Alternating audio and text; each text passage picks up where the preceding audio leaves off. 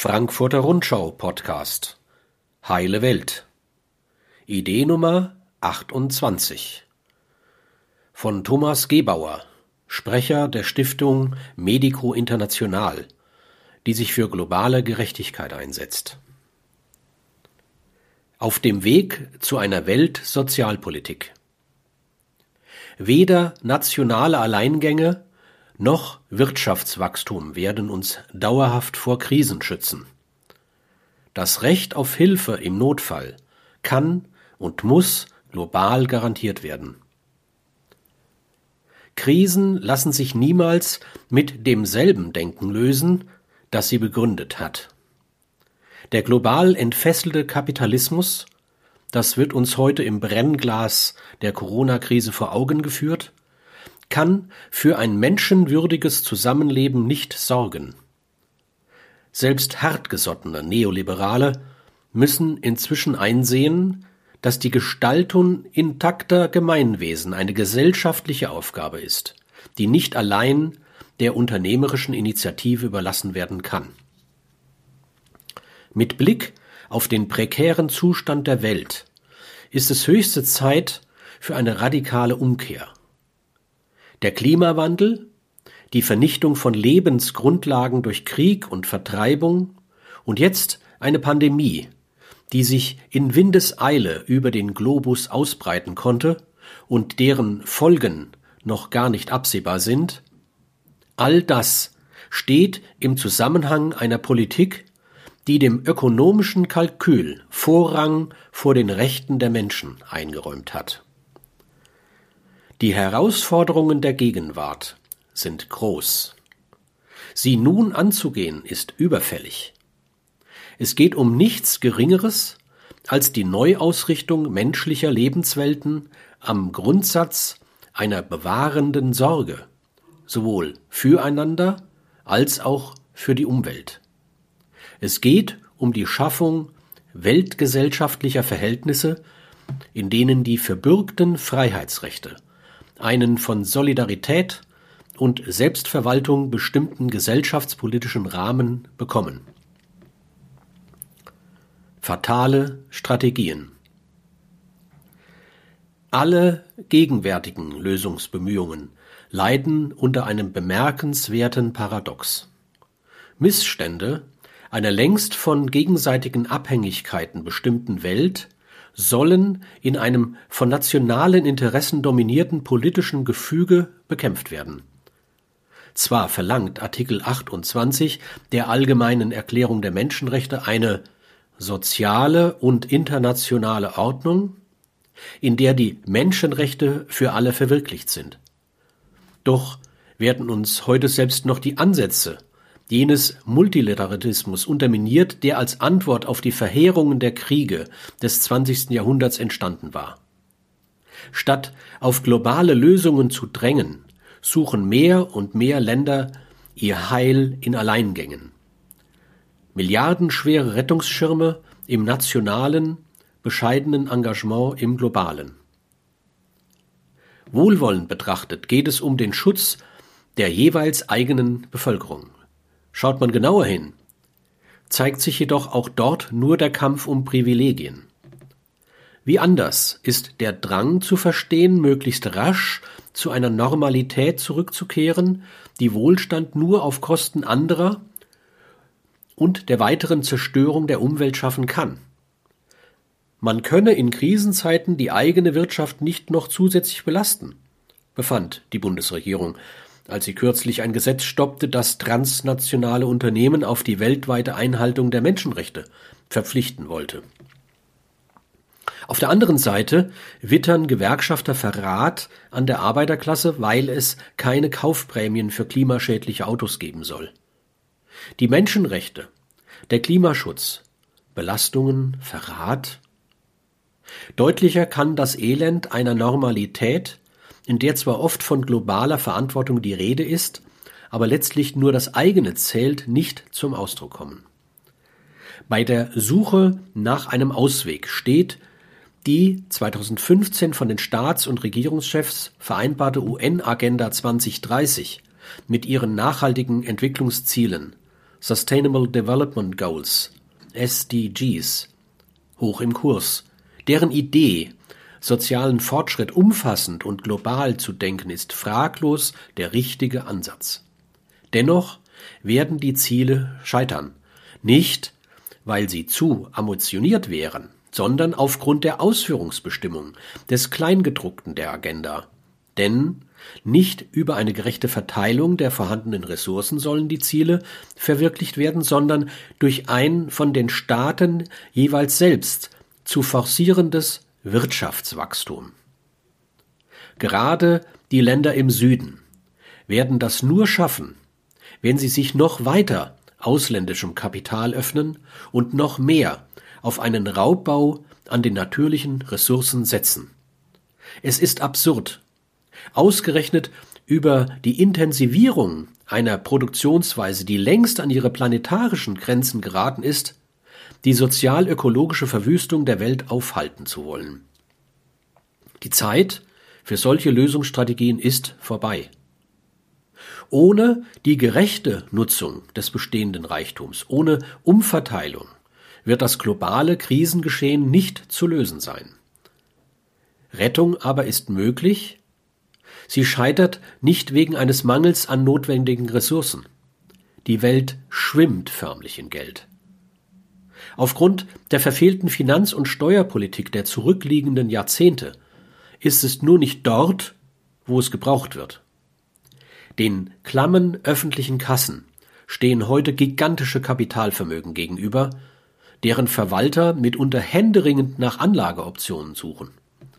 Gefunden haben sie diese zuletzt auch im Gesundheitswesen, mit den prekären Folgen, die in der Corona-Krise deutlich wurden. Die Welt nach Corona verlangt einen anderen Ansatz. Gefordert ist eine Politik, die sich am Ziel sozialer Gerechtigkeit messen lässt.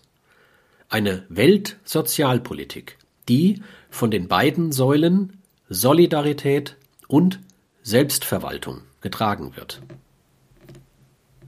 Solidarität Die Krise hat vielen die Augen geöffnet.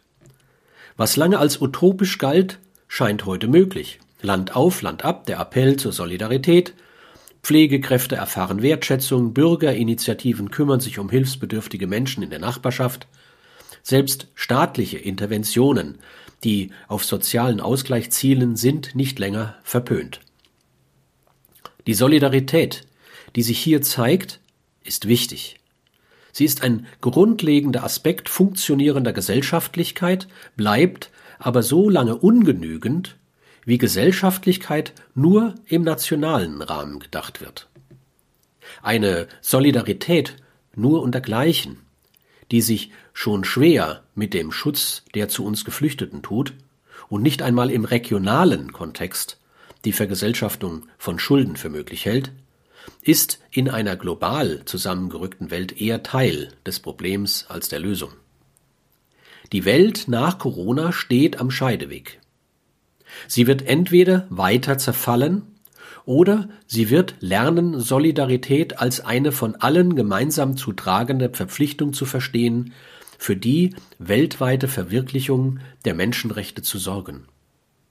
Grundlegend dafür ist das Prinzip von Solidargemeinschaften, in denen jeder und jede für jeden und jeden haftet. Und selbst Mittellose, die keinen Cent aufbringen, zu ihrem Recht kommen. Dieses Solidarprinzip ist ins Globale auszuweiten. Dafür wird künftige Weltsozialpolitik zu sorgen haben. Bekanntlich sind die Menschenrechte wenig wert, wenn sich nicht materiell unterfüttert sind. Funktionierende Daseinsvorsorge verlangt eine soziale Infrastruktur, die durch öffentliche Institutionen in Gang gehalten wird. Wie solche Institutionen im globalen aussehen können, ist längst bekannt. Zu, ihren, zu ihnen gehört die völkerrechtliche Festlegung von Arbeits- und Sozialstandards, heute erweitert um ein Abkommen, das global agierende Unternehmen zur Einhaltung der Menschenrechte verpflichtet. Unbedingt bedarf es eines internationalen Vertrages, der die Entwicklung essentieller Arzneimittel, wie etwa eines Impfstoffs gegen Corona, zu einem globalen öffentlichen Gut macht. Dabei ließe sich auf die Arbeit einer WHO-Expertengruppe zurückgreifen, die schon 2012 ein Abkommen vorschlug, das alle Länder dazu verpflichtet, gemäß ihrer Wirtschaftskraft zu einem Fonds beizutragen, aus dem die Erforschung lebenswichtiger Arzneimittel finanziert werden kann. Von einem New Deal in der globalen Gesundheit sprachen die WHO-Experten damals. Nun ist die Zeit gekommen, ihn zu verwirklichen. Auch die Gewährleistung einer globalen sozialen Sicherung muss keine Utopie mehr sein. Die existenzbedrohenden Folgen des Lockdown in den Ländern des Südens zeigen, wie notwendig ein grenzüberschreitender Ausgleich ist, der allen die Gewissheit gibt, im Bedarfsfalle nicht alleine gelassen zu bleiben. Längst wäre die Einführung eines universellen Grundeinkommens möglich, ebenso einer globalen Bürgerversicherung, die, über einen weltweiten Länderfinanzausgleich geregelt, allen Menschen den Zugang zu einer angemessenen Gesundheitsversorgung garantiert. Es sind weder organisatorische noch finanzielle Hürden, die einer solchen Weltsozialpolitik heute im Wege stehen, sondern es ist die irrige Annahme, man könne die eigene Freiheit, den eigenen Wohlstand dauerhaft nur auf Kosten anderer sichern. Selbstverwaltung Nicht zuletzt Pandemien lehren, dass Gefahren nicht vor dem eigenen Halt machen. Der Ausnahmezustand, der für weite Teile der Weltbevölkerung schon lange existiert, wird immer stärker auch hierzulande spürbar. Autoritäre Machthaber nutzen die Krisen für repressive Schübe, und noch ist unklar, ob nicht auch hierzulande die Freiheitsrechte über die akute Gefahrenlage hinaus eingeschränkt bleiben. Gerade in Krisenzeiten gilt es dafür zu streiten, dass Gesellschaft als Gemeinschaft freier Menschen verstanden wird. Sozialstaatliche Fürsorge, auch das lehrt die Erfahrung, kann gute wie schlechte Motive haben. Sie kann die Entfaltung eines freien Lebens fördern, sie kann aber auch für repressive Zwecke missbraucht werden, dann etwa, wenn sie den Zugang zu sozialer Sicherung an politisches Wohlverhalten knüpft. Um den Rückfall in eine autoritäre Wohlstand, Wohlfahrtsstaatlichkeit zu verhindern, bedarf es deshalb neben der solidarischen Umverteilung von Ressourcen auch der Umverteilung von Entscheidungsmacht.